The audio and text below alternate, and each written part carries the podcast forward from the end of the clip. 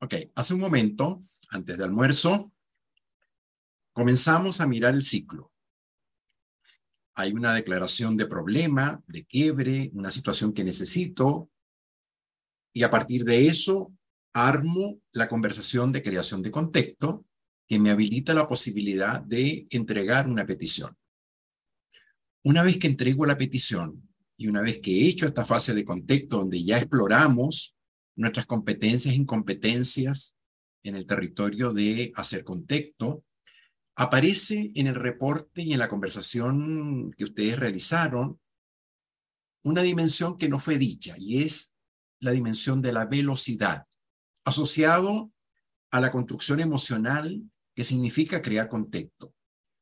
Eh, a veces necesitamos alta velocidad, a veces necesitamos ser muy eficaces en lo que decimos y rápidamente poder mostrar lo que quiero decir. Y en la creación de contexto aparece también una dimensión de aprender a articular la velocidad que hace falta para la conversación que estoy haciendo.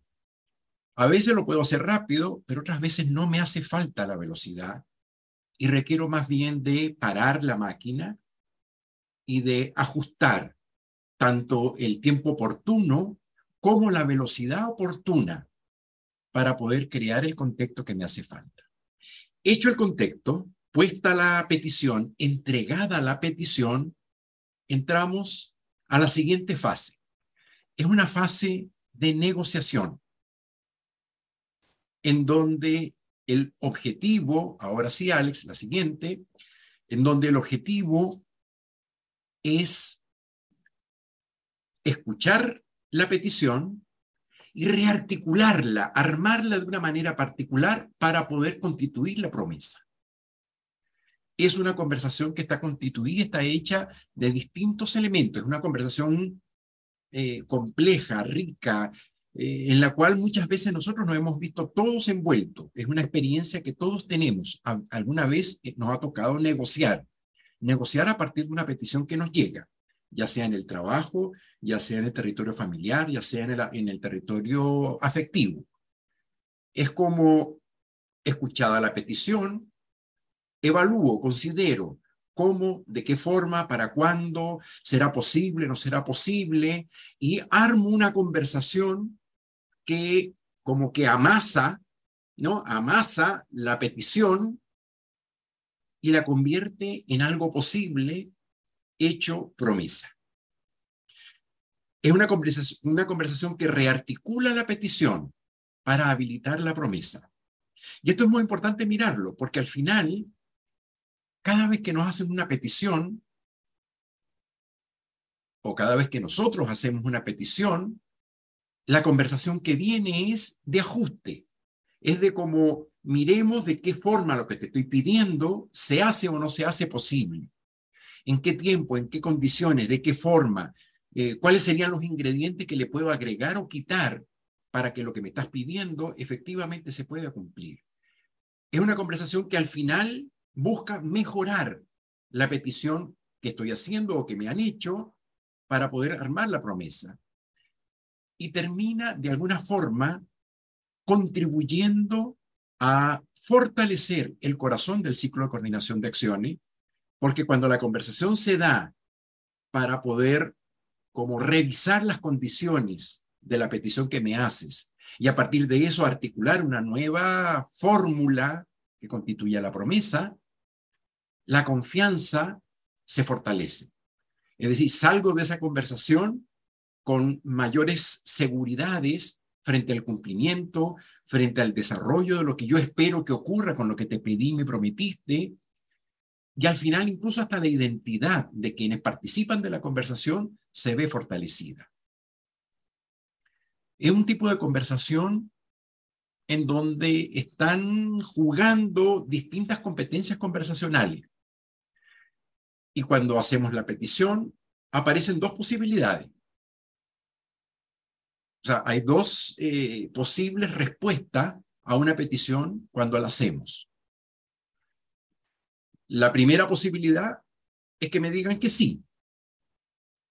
Si me dicen que sí a lo que estoy pidiendo, clic, la promesa se armó y de una vez lo que toca es cumplir.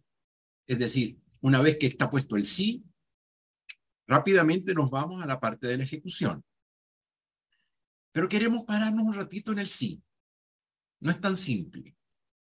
De hecho, nos ocurre frecuentemente que el sí no aparece tan rápido, no es tan directo. A veces en peticiones simples puede ser que sí y no haya problema, pero en peticiones complejas que implican procesos, que implican proyectos, que implican presupuestos, que implican consideraciones relacionales, probablemente el sí que pudiera estar eh, disponible requiere algunas revisiones.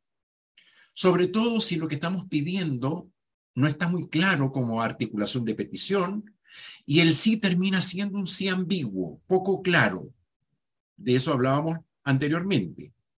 Es decir, no necesariamente cuando me dices que sí, estás aceptando la petición, porque pudiera ocurrir que de buena fe y con toda la, buena intención, yo te hice una petición poco clara y tú me dijiste que sí a lo que entendiste de la petición y al final pedí A y termino recibiendo cualquier cosa. No porque haya mala intención, no porque no haya una disposición y compromiso, sino simplemente porque no fue verificado que lo que pedí es lo que se entendió que estoy pidiendo y la otra parte salió a, hacer lo que entendió de lo que yo pedí. Entonces, es un sí, es un sí comprometido, leal, a veces de mucho cariño, de mucho amor, y efectivamente el sí fue puesto, pero el resultado no tiene nada que ver con lo que yo esperaba. Y tiene que ver con que mi petición, dado que no estuvo bien hecha, probablemente lo que voy a recibir a cambio no es lo que estoy esperando. Entonces es importante revisar que efectivamente cuando estás diciéndome que sí o el compromiso aparece, estamos hablando de lo mismo. Verificar que efectivamente estamos hablando de lo mismo, de manera que cuando vayamos a la fase de ejecución y de desarrollo del cumplimiento de la promesa, estemos trabajando en la misma cancha y, este, y tengamos expectativas alineadas y el resultado final se parezca a lo que yo esperaba que ocurriera. Esa es una primera consideración en relación al sí. Otra, cuidado con las obviedades. Cuidado con lo que yo entiendo, es obvio que tú también lo entiendes, y dado que operamos en territorios de obviedades, a veces hay obviedades compartidas, que la hemos construido con el tiempo, un equipo de trabajo que se conoce, que aprende a jugar de memoria, un líder con el que tú trabajas y cuando pide algo tú entiendes de dónde viene y cómo es, lo que viene, pero a veces nos toca trabajar con gente que no conocemos o gente con la que no tenemos el grado de conectividad o de confianza y no es obvio que lo que se entiende de una forma, del otro lado está siendo entendido como esperamos que se entienda. Y no tiene que ver con, que la petición esté mal o bien formulada. Tiene que ver con que operamos desde territorios de obviedad distintos. Y si no los ponemos a conversar y no los verificamos, corremos el riesgo nuevamente de pedir A y de recibir, por otro lado, B. Verificar las obviedades. Mm, un ejemplo tonto, menor, que me ocurrió ayer. Alguien me dice, mañana nos reunimos a las 4 de la, a las 4 de la tarde. Y yo le respondo, te confirmo. O sea, yo al responder te confirmo, le estoy diciendo sí, mañana a las 4 de la tarde. Pero la otra persona entendió, te confirmo es déjame revisar a ver qué dice mi agenda y dentro de un rato más te voy a confirmar si efectivamente nos podemos reunir. Resultado, a las 4 de la tarde del día siguiente no pasó nada. Yo había asumido que a las 4 de la tarde tenía la reunión y esperé que llegara el link, el, el, mensaje, la citación, nunca llegó nada. Y a las 4 y 5 le pregunto, oye, ¿qué te pasó? No pudiste llegar. Es que no me confirmaste. A ver, te escribí, te confirmo. Para mí era obvio que le estaba confirmando. El otro entendió que iba a investigar en mi agenda. Es decir, quiero decir, esto es un ejemplo menor, pero ¿cuántas veces nos pasa que para mí era obvio lo que te dije, y el otro entendió obviamente cualquier otra cosa desde su propia obviedad.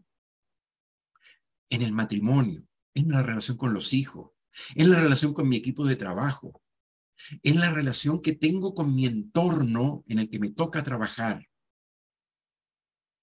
Es fundamental el poder subrayar y tener claro que lo que para mí es obvio, para ti también lo es. Y cuando hacemos una petición y el sí aparece casi que en automático, ojo para, ya va, espérate un momentito. A ver, ¿de qué estamos hablando? Eh, verificar que estamos efectivamente hablando del mismo compromiso y que la promesa que estamos armando, la que yo entendí, se parece a la que tú estás entendiendo también. Trasfondo compartido de obviedades. También tenerlo claro y verificarlo. Otra consideración sobre el sí. Ese sí que aparece cuando quiero decirte que no, o sea, en automático, cuando me pides lo que me pides, se me aparece, siento que te tengo que decir que no, pero la palabra que me aparece es un sí. ¿Les ha pasado? ¿Les ha pasado que quieren decir que no? Gracias, Alex. Puedes quitar la lámina. ¿Les ha pasado que quieren decir que no y, resulta ser que al final terminan diciendo que sí? Y aquí, o sea, por distintas razones, por pudor, por vergüenza, por miedo, por, ay, ¿cómo te voy a decir que no? También sí, sí, no te preocupes. En Chile hay una expresión terrible, terrible, que dice así, tranquilo, yo lo veo. Yo lo veo. O sea, significa cualquier cosa. Yo entiendo que sí, que te vas a hacer cargo, que, que lo vas a asumir, pero al final, o sea, no me estás diciendo nada. Cuidado con esos sí que aparecen simple y llanamente porque no está habilitada la posibilidad que me digas que no. Y por miedo, por temor, por, por no sé, por, por distintos tipos de emociones que pueden estar involucradas, al final no me siento en la disposición de poderte decir no claramente y se me aparece fue un sí comprometiendo mi dignidad, comprometiendo mi, mi identidad pública, y al final termino yo amarrado a un compromiso que nunca quise, pero no, no me animé a decir a tiempo que no. Y termino comprometido, y al final, porque somos responsables, terminamos cumpliendo y terminamos haciendo, pero con un costo emocional, con un costo de dignidad, con un costo en, en autorrespeto que no es menor. A veces son cosas menores, pero otras veces son cosas muy, muy importantes en mi vida, en mi trabajo, en mi identidad pública, en mi constitución como persona. En la primera conferencia, cuando hablábamos de las declaraciones básicas, aparecía el valor del no como un ingrediente que nos ayuda a preservar nuestra propia dignidad, nuestro respeto. Y a veces toca, como decía mi abuelita, ponerse rojo una vez y no rosado a cada rato. Es decir, aprender a decir que no cuando corresponde decir que no. Y una última consideración sobre el sí que nos puede aparecer es un sí un poco más como peligroso,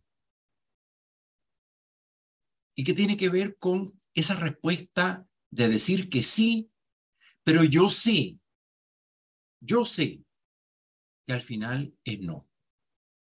No es que no me atreví, no, te estoy diciendo que sí para salir del paso, pero yo sé que eso no se va a hacer. No hay cómo hacerlo. Y confío en que se te va a olvidar lo que me estás pidiendo, confío que al final nada va a pasar.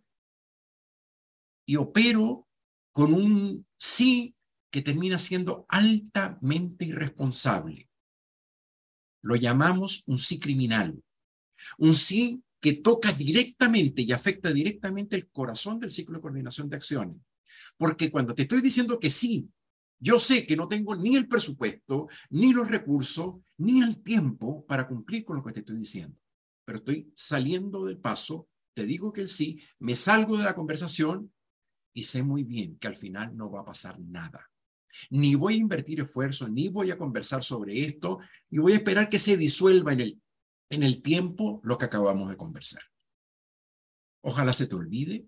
Y si me dices algo más adelante, buscaré la manera de seguir corriendo el tiempo y extendiendo esta conversación que termina siendo tóxica, peligrosa, generadora de desconfianza y generadora de todo tipo de conversaciones negativas, emociones negativas, que vulneran finalmente mi propia identidad y la confianza que se puede crear para construir un equipo de alto desempeño o relaciones sanas y virtuosas. A veces lo hacemos sin darnos ni cuenta. Cuidado, cuidado con este tipo de sí, que son sí que generan expectativas que nadie va finalmente a cumplir. Bien, esto es con respecto al sí. Decía, una vez que yo entrego la petición, tengo dos respuestas posibles. El sí con todas las consideraciones y la otra respuesta posible es un no. Si me dicen que no a mi petición, pues nada, el ciclo de coordinaciones de acciones termina en ese instante, se corta eh, la posibilidad y me toca o bien revisar la petición que hice, tal vez la creación de contexto que hice no fue la adecuada, o tal vez finalmente lo que estoy pidiendo no corresponde, no hay cómo hacerlo, y se cerró la conversación del ciclo de coordinación de acción. El no claro eh, determinante, en ese momento marca, no hay construcción de promesa, por lo tanto, todo lo que viene deja de estar. No hay necesidad de estar mirando cómo cumplo nada porque no hay promesa, porque, no hay, porque la petición fue rechazada. Pero también quiero hacer algunas consideraciones sobre el no. Porque también ocurre, y es clásico en los equipos de trabajo, en las empresas, esta declaración. No, lo que pasa es que aquí no se puede decir que no. Y dado eso, entonces ocurren todas las consecuencias de lo que eso significa. Aprender a escuchar la petición, y poder rearticularla. Es decir, sabes, cómo me la estás pidiendo, no es posible. Porque mira, o sea, en este semestre nuestro foco de trabajo es este y esto no entra dentro de, de las prioridades que tenemos. Ayúdame entonces a ponerlo, a que converse con lo que tenemos, a ver cómo entra dentro de las prioridades. No tenemos el presupuesto. ¿De dónde sacamos la plata para poder hacer eso que me estás pidiendo? No es posible en el tiempo que me lo pides. El lunes, de aquí al lunes, no tengo cómo hacerlo. Tal vez el miércoles, si te sirve. Es decir, es una conversación donde te estoy diciendo que no en los términos en que me lo estás planteando. Pero podemos conversar los términos. Si podemos conversar los términos, rearticulamos lo que me estás pidiendo y ese no que aparece como así no puedo, de esta otra forma sí podría, es como reconstruir entonces las condiciones de satisfacción de la petición para rearmar la petición y poderla constituir en promesa. A veces me toca incluso decir, ¿sabes qué? Yo en este momento no puedo, pero Guillermina sé que es experta en eso, lo sabe hacer, es brillante, responsable, efectiva. Ella va a cumplirte con lo que me estás pidiendo. Yo no puedo. Si quieres, te doy el contacto de Guillermina para que la busque y con ella logre resolver lo que estoy haciendo. O sea, tercerizo. No estoy pudiendo yo, pero me hago cargo de tu petición, me hago cargo de, de lo que te pasa como cliente. Al final me importa cuidarte y ayudarte a que lo que estás pidiendo se pueda cumplir. Nuevamente, esto al final tiene una derivación inmediata en la protección de la confianza. Es decir, yo quedo con una identidad de responsabilidad, de cuidado, y me estoy haciendo cargo de lo que me estás pidiendo. Yo no estoy pudiendo, pero sé quién sí puede y te pongo en contacto con esa persona, con esa área que sé que pueden hacerlo.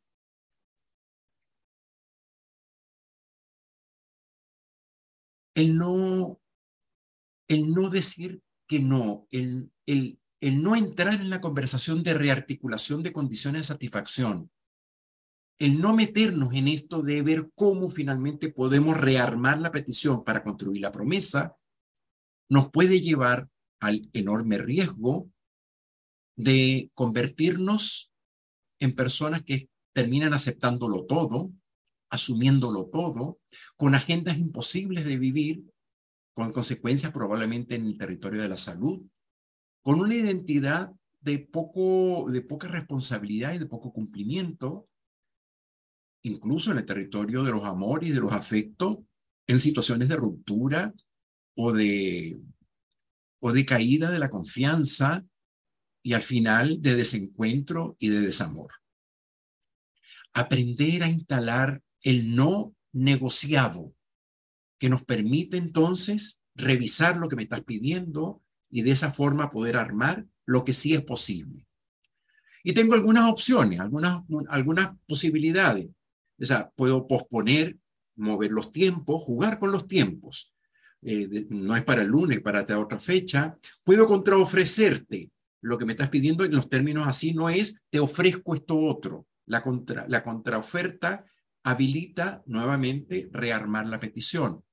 Eh, al final, reviso si lo que me estás pidiendo conversa con las condiciones posibles, presupuestos, tiempo, equipo, gente, mi propio tiempo, mis propias posibilidades. Es decir, es una conversación en donde eh, las condiciones materiales, las condiciones posibles, se cruzan con lo que me estás pidiendo para ver si es posible hacerlo.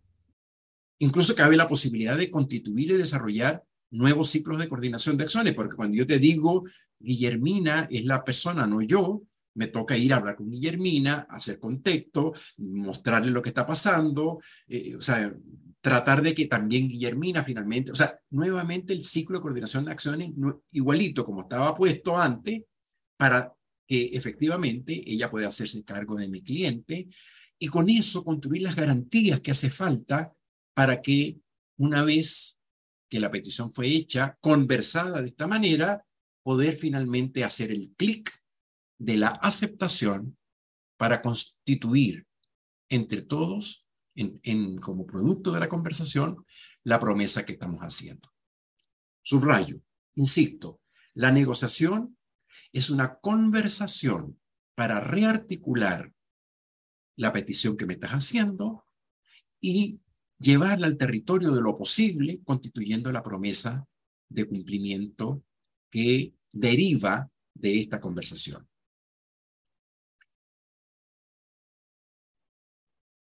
Probemos. Nuevamente, laboratorio conversacional. Vamos a probar, ¿sí? Nos vamos a ir a sala la explicación del ejercicio, de manera que los coaches puedan aprovechar el tiempo sin tener que... Si, hay alguien tenga alguna duda, pues, puede preguntar. Lo que vamos a hacer ahora es, con la misma pareja con la que trabajé anteriormente, antes del almuerzo, lo que vamos a hacer es hacer una conversación de negociación. ¿Sí? Entonces, esta vez, voy a, bueno, a los que ya entregaron la promesa, perdón, los que ya entregaron la petición, pues les toca eh, repetirla, traerla nuevamente. Ya hicieron la creación de contexto. Ahora te voy a mostrar mi petición. ¿Sí? A quien escucha, le voy a pedir que ensayen las dos fórmulas. Primero, ensayen el no directo y miren a ver qué les pasa cuando les dicen que no a lo que están pidiendo. Mírense, miren el espacio emocional que se crea traten de evaluarse, de revisarse en las condiciones de lo que significa participar de un laboratorio conversacional. Luego que hayan ensayado lo que significa decir que no y lo que a mí me pasa cuando me dicen que no cuando yo pido algo, jueguen a negociar. No se pongan tan blanditos, es decir, que esa negociación eh, cueste, pero tampoco tan duros, tan duros que se termine el tiempo y finalmente no lograron nada. O sea, jueguen a efectivamente rearticular condiciones de satisfacción, rearticular los tiempos, o sea, jueguen con los distintos elementos que estuvieron presentes en lo que acabo de contarles sobre lo que significa la conversación de negociación. ¿Sí? Y finalmente, el objetivo de quien entrega la petición y juega en esta conversación de, negociación es lograr finalmente el clic de la promesa. Ese es el propósito, ese es el objetivo de la conversación, lograr el clic de la promesa con una petición rearticulada. Y luego le toca en sentido inverso a la otra persona para hacer exactamente la misma dinámica. Y finalmente una conversación de aprendizajes. ¿Qué veo? ¿Qué aprendo? ¿Qué me sale bien? ¿Qué me cuesta? Sobre todo identificar la manera como se paran frente al sí, frente al no, y cómo emocionalmente cada uno puede administrar, gestionar la conversación para lograr en el tiempo que tienen el clic de la promesa.